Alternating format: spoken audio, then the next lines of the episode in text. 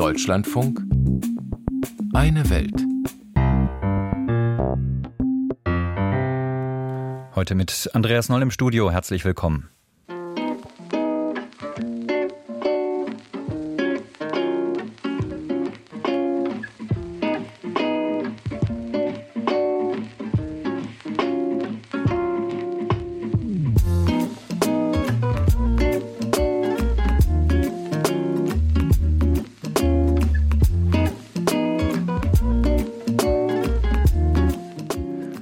Kurz vor Weihnachten haben die letzten französischen Soldaten Niger verlassen. Ein Land, in dem bis vor kurzem mehr als 1500 Soldaten der früheren Kolonialmacht stationiert waren. Was heißt das für den Kampf gegen den Terror und die irreguläre Migration? Unser erstes Thema. Wir schauen dann auf den Wahlkampf für die Präsidentschaftswahlen in den USA im kommenden Jahr. Amtsinhaber Joe Biden steckt fest im Umfragetief. Wie ein schwarzer Weihnachtsmann in den Favelas von Rio für Hoffnung sorgt und eine Aussteigeroase in Ägypten sind weitere Themen in diesem Auslandsmagazin.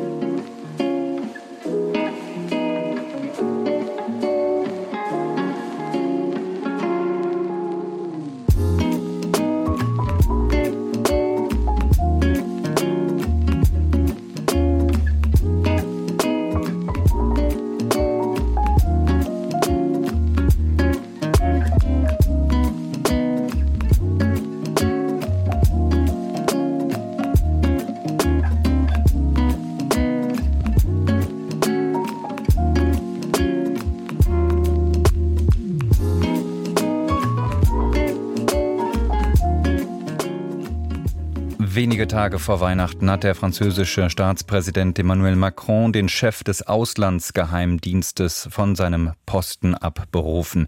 Bernard Emier muss nach sechseinhalb Jahren gehen, auch weil seine Leute die Militärputsche in Mali und Niger nicht kommen sahen.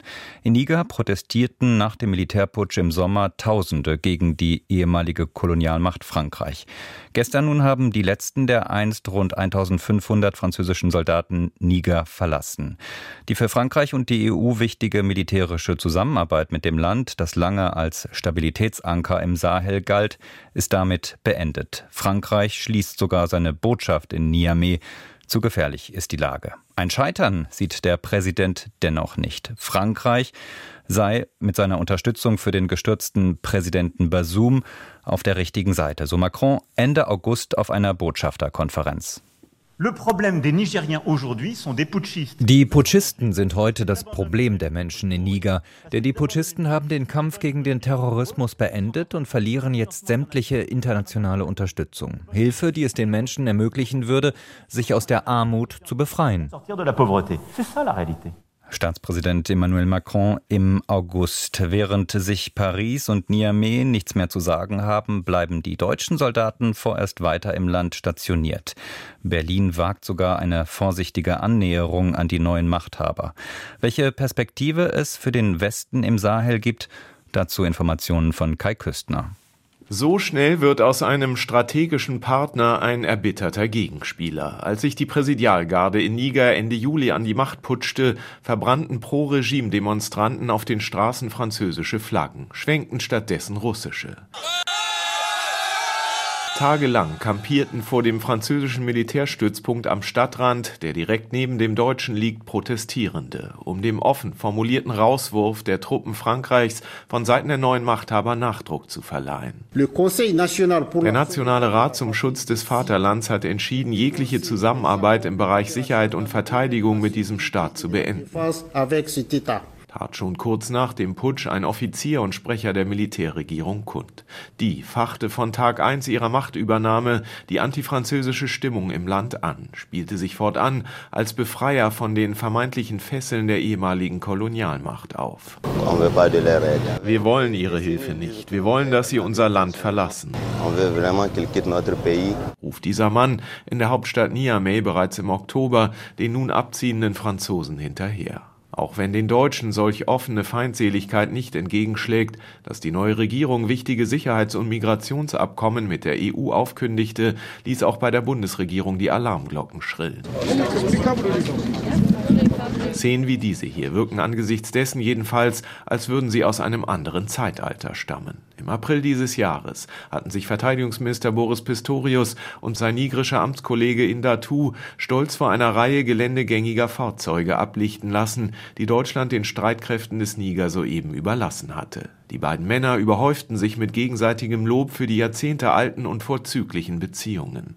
Die Art und Weise, wie wir hier zusammenarbeiten, hat Vorbildcharakter für andere Regionen der Welt gab Pistorius damals zu Protokoll. Das ist noch kein Dreivierteljahr her. Heute ist die Lage eine gänzlich andere. Verteidigungsminister Indatu ist nach dem Militärputsch im Juli seinen Job los und Deutschland seinen als so verlässlich gepriesenen Partner in der von islamistischem Terror gepeinigten Region. In der Woche vor Weihnachten nun reiste Boris Pistorius zum zweiten Mal in seiner Amtszeit nach Niger, um die Chancen einer vorsichtigen Wiederannäherung an die Militärmachthaber auszuloten. Und ich glaube fest, dass äh, es immer besser ist, miteinander im Gespräch zu bleiben als die Gesprächsfäden abreißen zu lassen stellte der SPD-Politiker anschließend fest. Die Deutschen wollen einen Lufttransportstützpunkt am Rande der Hauptstadt mit derzeit rund 120 Bundeswehrsoldaten gern behalten und damit auch einen Fuß in der Tür in Zeiten der nigrischen Annäherung an Russland.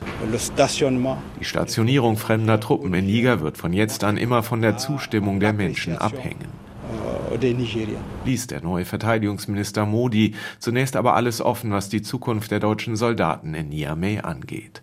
Was die Zukunft der französischen Truppen betrifft, ist dagegen so ziemlich alles klar gab es in den ersten Tagen und Wochen nach dem Putsch noch Gerüchte, die Franzosen könnten militärisch einschreiten, fügte sich die Truppe letztendlich in ihr Schicksal. Sie verlässt nun das Land. Sehr, sehr, sehr glücklich sei er, bekundete dieser Bewohner der Hauptstadt schon nach der Ankündigung des Abschieds vor wenigen Wochen. Merci. Merci, vielen Dank. Der Abzug der Franzosen macht es den Deutschen aber nicht leichter, militärisch nicht und auch nicht politisch. Denn einerseits wagt Berlin, ähnlich wie die US-Amerikaner, erste vorsichtige Schritte auf einem anderen Pfad im Umgang mit dem Regime als Paris. Die Region ist von Flüchtlingsrouten durchzogen. Angesichts dessen, die auf Hilfe dringend angewiesenen Menschen sich selbst zu überlassen, hält man für fahrlässig. Man will aber zum anderen auch nicht den wichtigen Partner Frankreich verprellen. Gilt es doch, auf EU-Ebene eine neue, gemeinsame Sahel-Strategie auszutüfteln. Ohne Paris wird das kaum möglich sein. Die frühere Kolonialmacht Frankreich hat kurz vor Weihnachten Niger verlassen, aber deutsche Soldaten bleiben bis auf weiteres im Land stationiert. Kai Küstner war das mit den Hintergründen.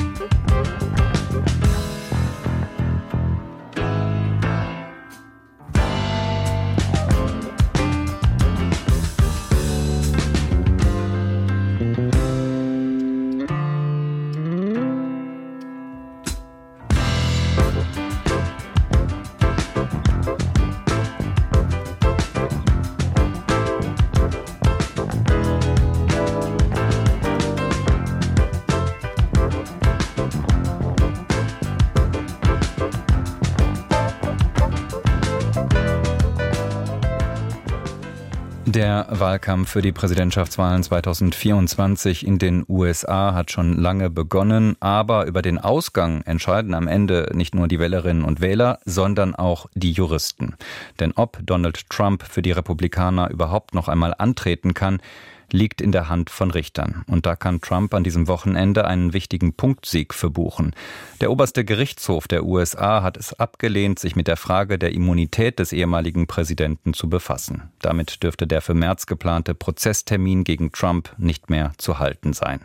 Für Amtsinhaber Joe Biden gibt es derzeit noch andere schlechte Nachrichten. Die Umfragewerte fallen und immer lauter wird über die Frage diskutiert, ob der am Wahltag fast 82-Jährige nicht zu alt ist für ein zweites Mandat. Ralf Borchert mit einem Blick zurück und nach vorn. Solche Auftritte sind selten geworden für US-Präsident Joe Biden. Reden vor Anhängern, die ihm begeistert zujubeln. Wie hier im November, als Biden vor Arbeitern einer Fabrik für Autoteile in Belvedere im Bundesstaat Illinois spricht. You know, my dad used to have a saying, for real. He say, Joey, a job's about a lot more than a paycheck. Mein Vater pflegte zu sagen, Joey, bei einem Job geht es um weit mehr als das Geld am Ende des Monats. Es geht um deine Würde, um Respekt, um deinen Platz in der Gesellschaft. Tausende neue Arbeitsplätze geschaffen zu haben, das gehört zu den Dingen, die Biden selbst ganz oben auf seiner Leistungsbilanz sieht. Tatsächlich hat er große Gesetzespakete zur Erneuerung der Infrastruktur und für mehr Klimaschutz auf den Weg gebracht. Die Wirtschaftsdaten sind gut, die Arbeitslosenrate ist niedrig, die Inflationsrate geht zurück. Doch Bidens Umfragewerte sind im Keller. Warum? Weil die Leute die Preise von heute mit den Preisen der Zeit vor der Corona-Pandemie vergleichen, sagt der Wahlforscher David Schulz. Für den Durchschnittsamerikaner, der in den Supermarkt geht und sagen wir einen Liter Milch oder ein Dutzend Eier kauft, sind die Preise höher als vor sechs Monaten und erst recht höher als während der Amtszeit von Donald Trump. Das gleiche gilt natürlich für das Thema Benzinpreise. Schulz forscht an der Hamlin University im US-Bundesstaat Minnesota. Nach seinen Worten ist es besonders gefährlich für Biden, dass eine Mehrheit der Amerikanerinnen und Amerikaner in Umfragen sagt, das Land entwickle sich grundsätzlich in die falsche Richtung. Dazu kommt ein Thema, das wie eine dunkle Wolke über Biden hängt, sein Alter. Ich finde, er ist zu alt, sagt etwa dieser 22-jährige Student. Er hat 2020 für Biden gestimmt, vor allem um Trump abzuwählen, wie er betont. Biden habe seine guten Momente gehabt, aber jetzt würde er jemand Jüngeren bevorzugen. Wahlforscher David Schulz meint, Donald Trump sei zwar auch nur vier Jahre jünger als Biden, doch Trump wirke deutlich agiler. Biden habe schon immer ein Problem mit dem Stottern gehabt und sei noch nie ein guter Redner gewesen. Inzwischen wirke er häufig schlicht unkonzentriert. Er strahlt nicht mehr die Art von Führungskraft aus, die viele von einem Präsidenten der Vereinigten Staaten erwarten. Die Leute haben einfach nicht das Gefühl, dass er die Dinge noch voll im Griff hat. Die Politikwissenschaftlerin Julia Asari sieht Biden deutlich positiver. Sobald der Wahlkampf Fahrt aufnehme, könne Biden neu punkten, meint Azari, die an der Marquette University im Bundesstaat Wisconsin lehrt. The campaign will offer the incumbent president a lot of opportunities. Der Wahlkampf wird ihm als amtierenden Präsidenten eine Menge Möglichkeiten bieten, seine Leistungen herauszustellen und auch sich mit Trump in einer Art und Weise zu vergleichen, die ihm schon 2020 Vorteile gebracht hat. Viele meinen, dass Trumps juristische Probleme, die vielen Anklagen, ihm in Umfragen sogar helfen. Das mag für die republikanische Parteibasis gelten, für die Öffentlichkeit insgesamt gilt es nicht Biden werde vor allem dann profitieren, wenn im Wahlkampf für die Demokraten vorteilhafte Themen wie das Grundrecht auf Abtreibung nach vorn rücken. That has proven to be powerful das Thema war bei den Kongress-Zwischenwahlen 2022 und bei einigen Volksabstimmungen so wichtig, wie es sich niemand vorab vorstellen konnte. Es gibt eine parteiübergreifende Mehrheit für ein bestimmtes Maß an Abtreibungsrechten. Fragt man auf der Straße nach, gibt es auch unter Jungwählern Stimmen zugunsten Bidens. Etwa, weil er sich für schärfere Waffengesetze einsetzt. He's the best president in my lifetime. He's fighting for my generation. Bis Bisher ist er der beste Präsident in meinem Leben. Er kämpft für meine Generation, meint dieser Erstwähler. Und es gibt die Haltung, American politics have become choosing the lesser of two evils, which I believe will be Biden. Politik ist in Amerika zur Wahl des geringeren Übels geworden. Und das geringere Übel wird wohl Biden sein. Trump gegen Biden im Herbst 2024 soll es eine Neuauflage des Duells von 2020 geben. Ralf Borchert über Hoffnungen und Ängste im Lager der Demokraten.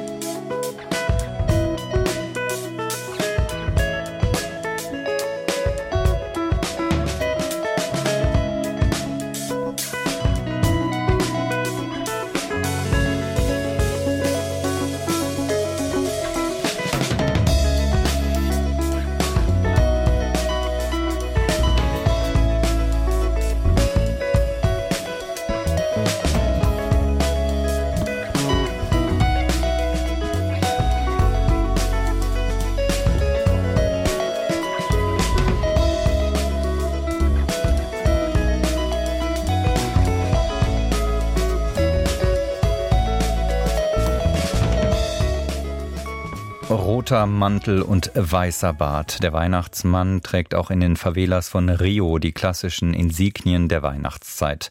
Doch Papai Noel entspricht mit seiner dunklen Hautfarbe trotzdem nicht dem im Westen herrschenden Einheitsbild vom Weihnachtsmann. Ein Bild, das sich seit 1931 durchgesetzt hat, als der Grafiker Haddon Sandblum Santa Claus für eine Cola-Werbekampagne auf Papier gebracht hat. Der schwarze Weihnachtsmann in den Favelas von Rio ist ein Gemeinschaftsprojekt einer NGO, der Stadtverwaltung von Rio und einem Sponsor. Das Ziel der Kampagne, den Kindern Selbstvertrauen und Anerkennung vermitteln. Kai Laufen hat den brasilianischen Weihnachtsmann bei seiner Arbeit begleitet. Es ist über 30 Grad heiß an diesem Dezembertag in Rio de Janeiro und der Himmel über der Favela Caju, einem armen Viertel nördlich des historischen Stadtzentrums, ist wolkenlos. In einer Schule mittendrin macht sich der Weihnachtsmann für seinen Auftritt vor Kindern bereit, die ihn schon sehnsüchtig erwarten.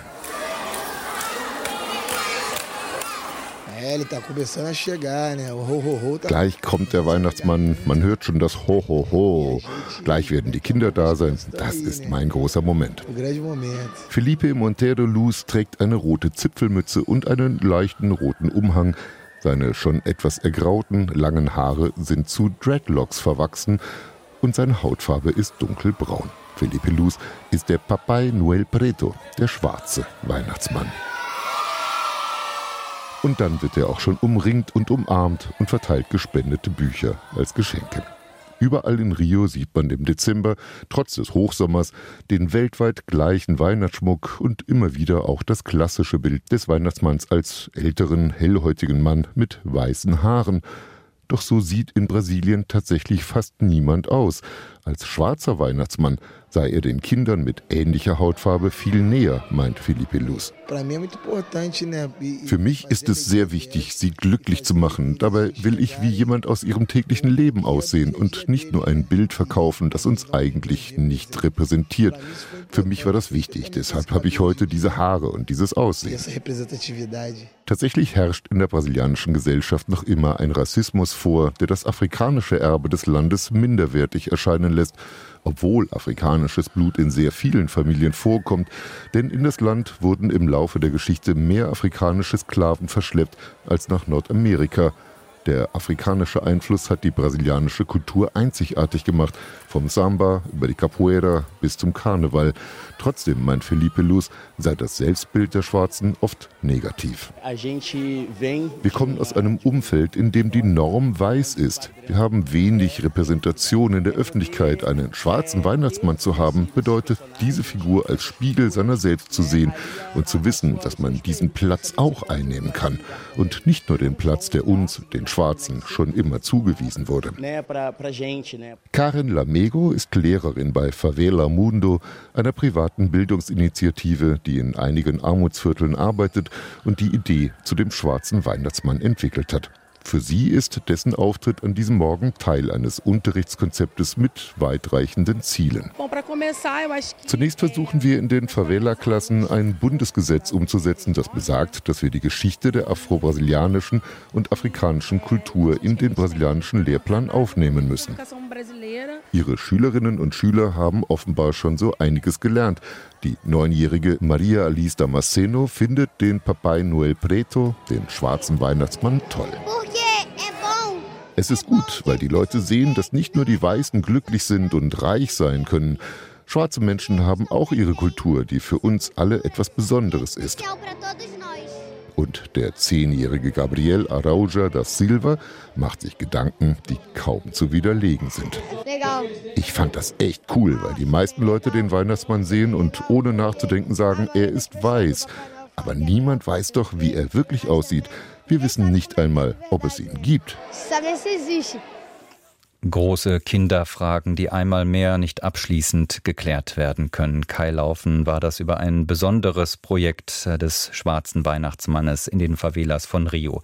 Er soll den Kindern Selbstvertrauen und Anerkennung vermitteln.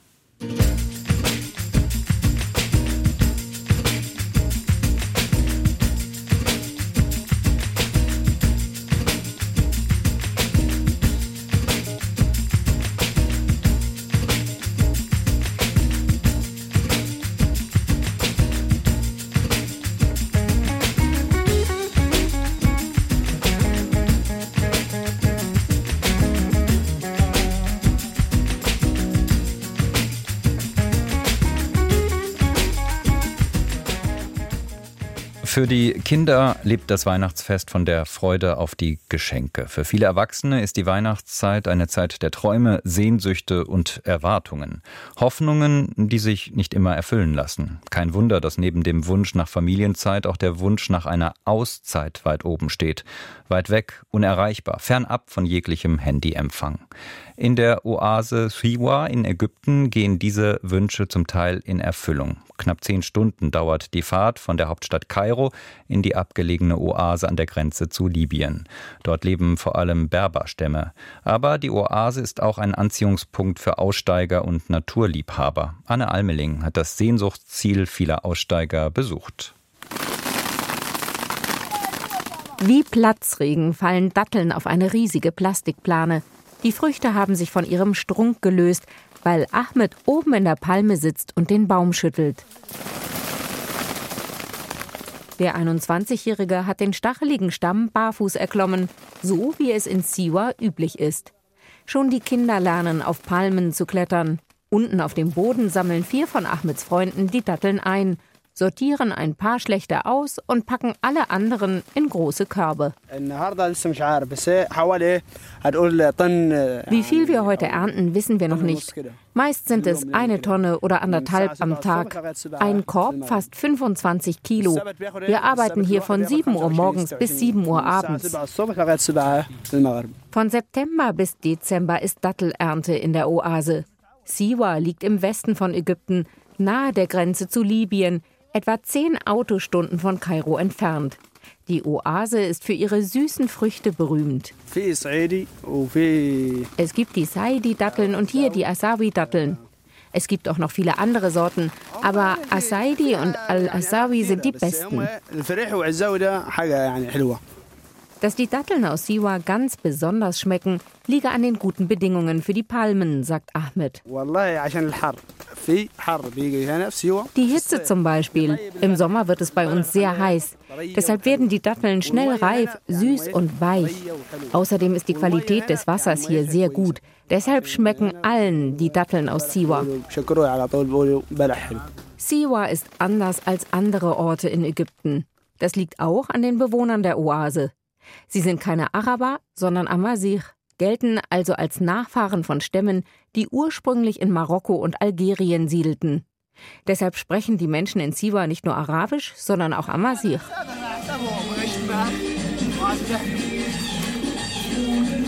Auch die Musik, die Ahmed und seine Freunde bei der Dattelernte hören, klingt anders als der ägyptische Mainstream. Die Oase Siwa erstreckt sich mitten in der libyschen Wüste auf knapp 100 Quadratkilometern, vergleichbar etwa mit der Größe von Heidelberg. Anders als in der berühmten Unistadt leben in Siwa aber viel weniger Menschen, gerade einmal 25.000. Dafür zieht Siwa viele Touristen an.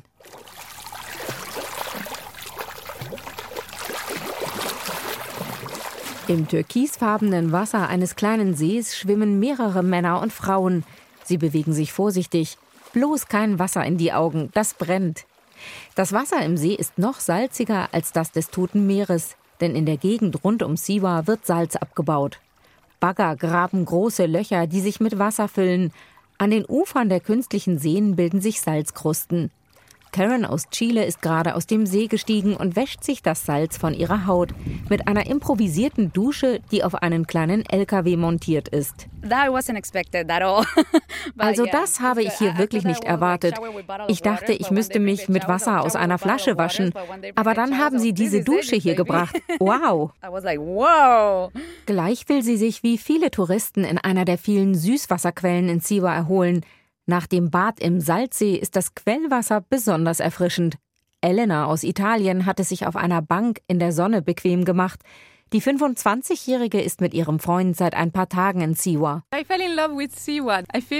Ich habe mich in Siwa verliebt. So viel Wasser mitten in der Wüste, das ist wie ein Wunder. Mein Freund und ich wollten etwas Besonderes machen, nicht nach Sharm el-Sheikh oder so. Wir beteiligen uns an einem Projekt und helfen bei der Wiederaufforstung. Das ist etwas, das ich wirklich liebe. Ich habe Biologie studiert. Bevor es losgeht mit der Arbeit, verbringen Elena und ihr Freund ein paar freie Tage in einem Camp. Kleine Holzhäuschen gruppieren sich um mehrere Süßwasserquellen. Üppige Pflanzen spenden Schatten. Hinter einer Art Theke verkaufen zwei junge Männer frisch gepresste Säfte. Nur das Internet funktioniert hier nicht besonders gut. Für Elena ist das kein Problem. Wenn ich ein Foto nach Hause schicken will, dann mache ich das im Gemeinschaftsraum. Da gibt es WLAN. Nach dem Frühstück gehe ich kurz online, aber ansonsten ist es super schön ohne Internet, einfach frei zu sein. Einen Monat lang will die Biologin in Siwa bleiben. Natur pur und Datteln satt. Uh, in Italien essen wir sie immer zu Weihnachten, jedenfalls in meiner Heimatstadt Rimini. Uh, sie kommen aus Marokko und sind gezuckert, zwölf Stück pro Packung. Aber gestern waren wir hier auf einer Farm und haben Tausende gesehen, wie sie einfach in der Sonne liegen. Sie schmecken wie Honig, super süß und lecker. Und dabei waren die nur für die Tiere gedacht. And you just try them, but they are like honey, super extra sweet.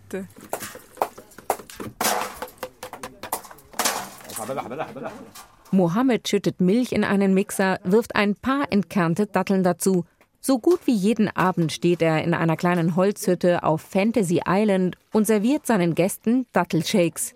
Wenn die Sonne langsam untergeht, versammeln sich Einheimische und Touristen am See und Mohammed liefert die passenden Snacks.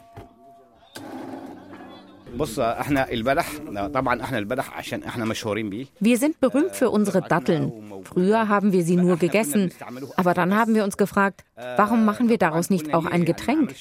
Wir nennen sie Dattelmilch, aber jetzt wird sie auch Energy Drink genannt. Das verkauft sich besser. Mit Dattelmilch und frischen Säften machen es sich die Besucher auf Teppichen und kleinen Stühlen bequem. Schon bald glüht der Himmel tiefrot. Eine Reisegruppe aus Brasilien lässt sich davon inspirieren. Mama Africa, amiga mãe, é mãe. Selbstvergessen und euphorisch tanzen die Frauen und ein paar Männer am Ufer des Sees, schließen ihre Augen und genießen den Moment. Siwa, sagt Lara aus Sao Paulo, sei der Höhepunkt ihrer einwöchigen Ägyptenreise. Siwa hat mir am besten gefallen. Und das Internet, das hat mir überhaupt nicht gefehlt. Hier haben wir total abgeschaltet von unserem Leben in Brasilien. Und es fühlt sich gut an. Anne Almeling über das Leben in der ägyptischen Oase Siwa. Bis hierhin am Mikrofon war Andreas Noll. Ich wünsche Ihnen schöne Weihnachtsfeiertage.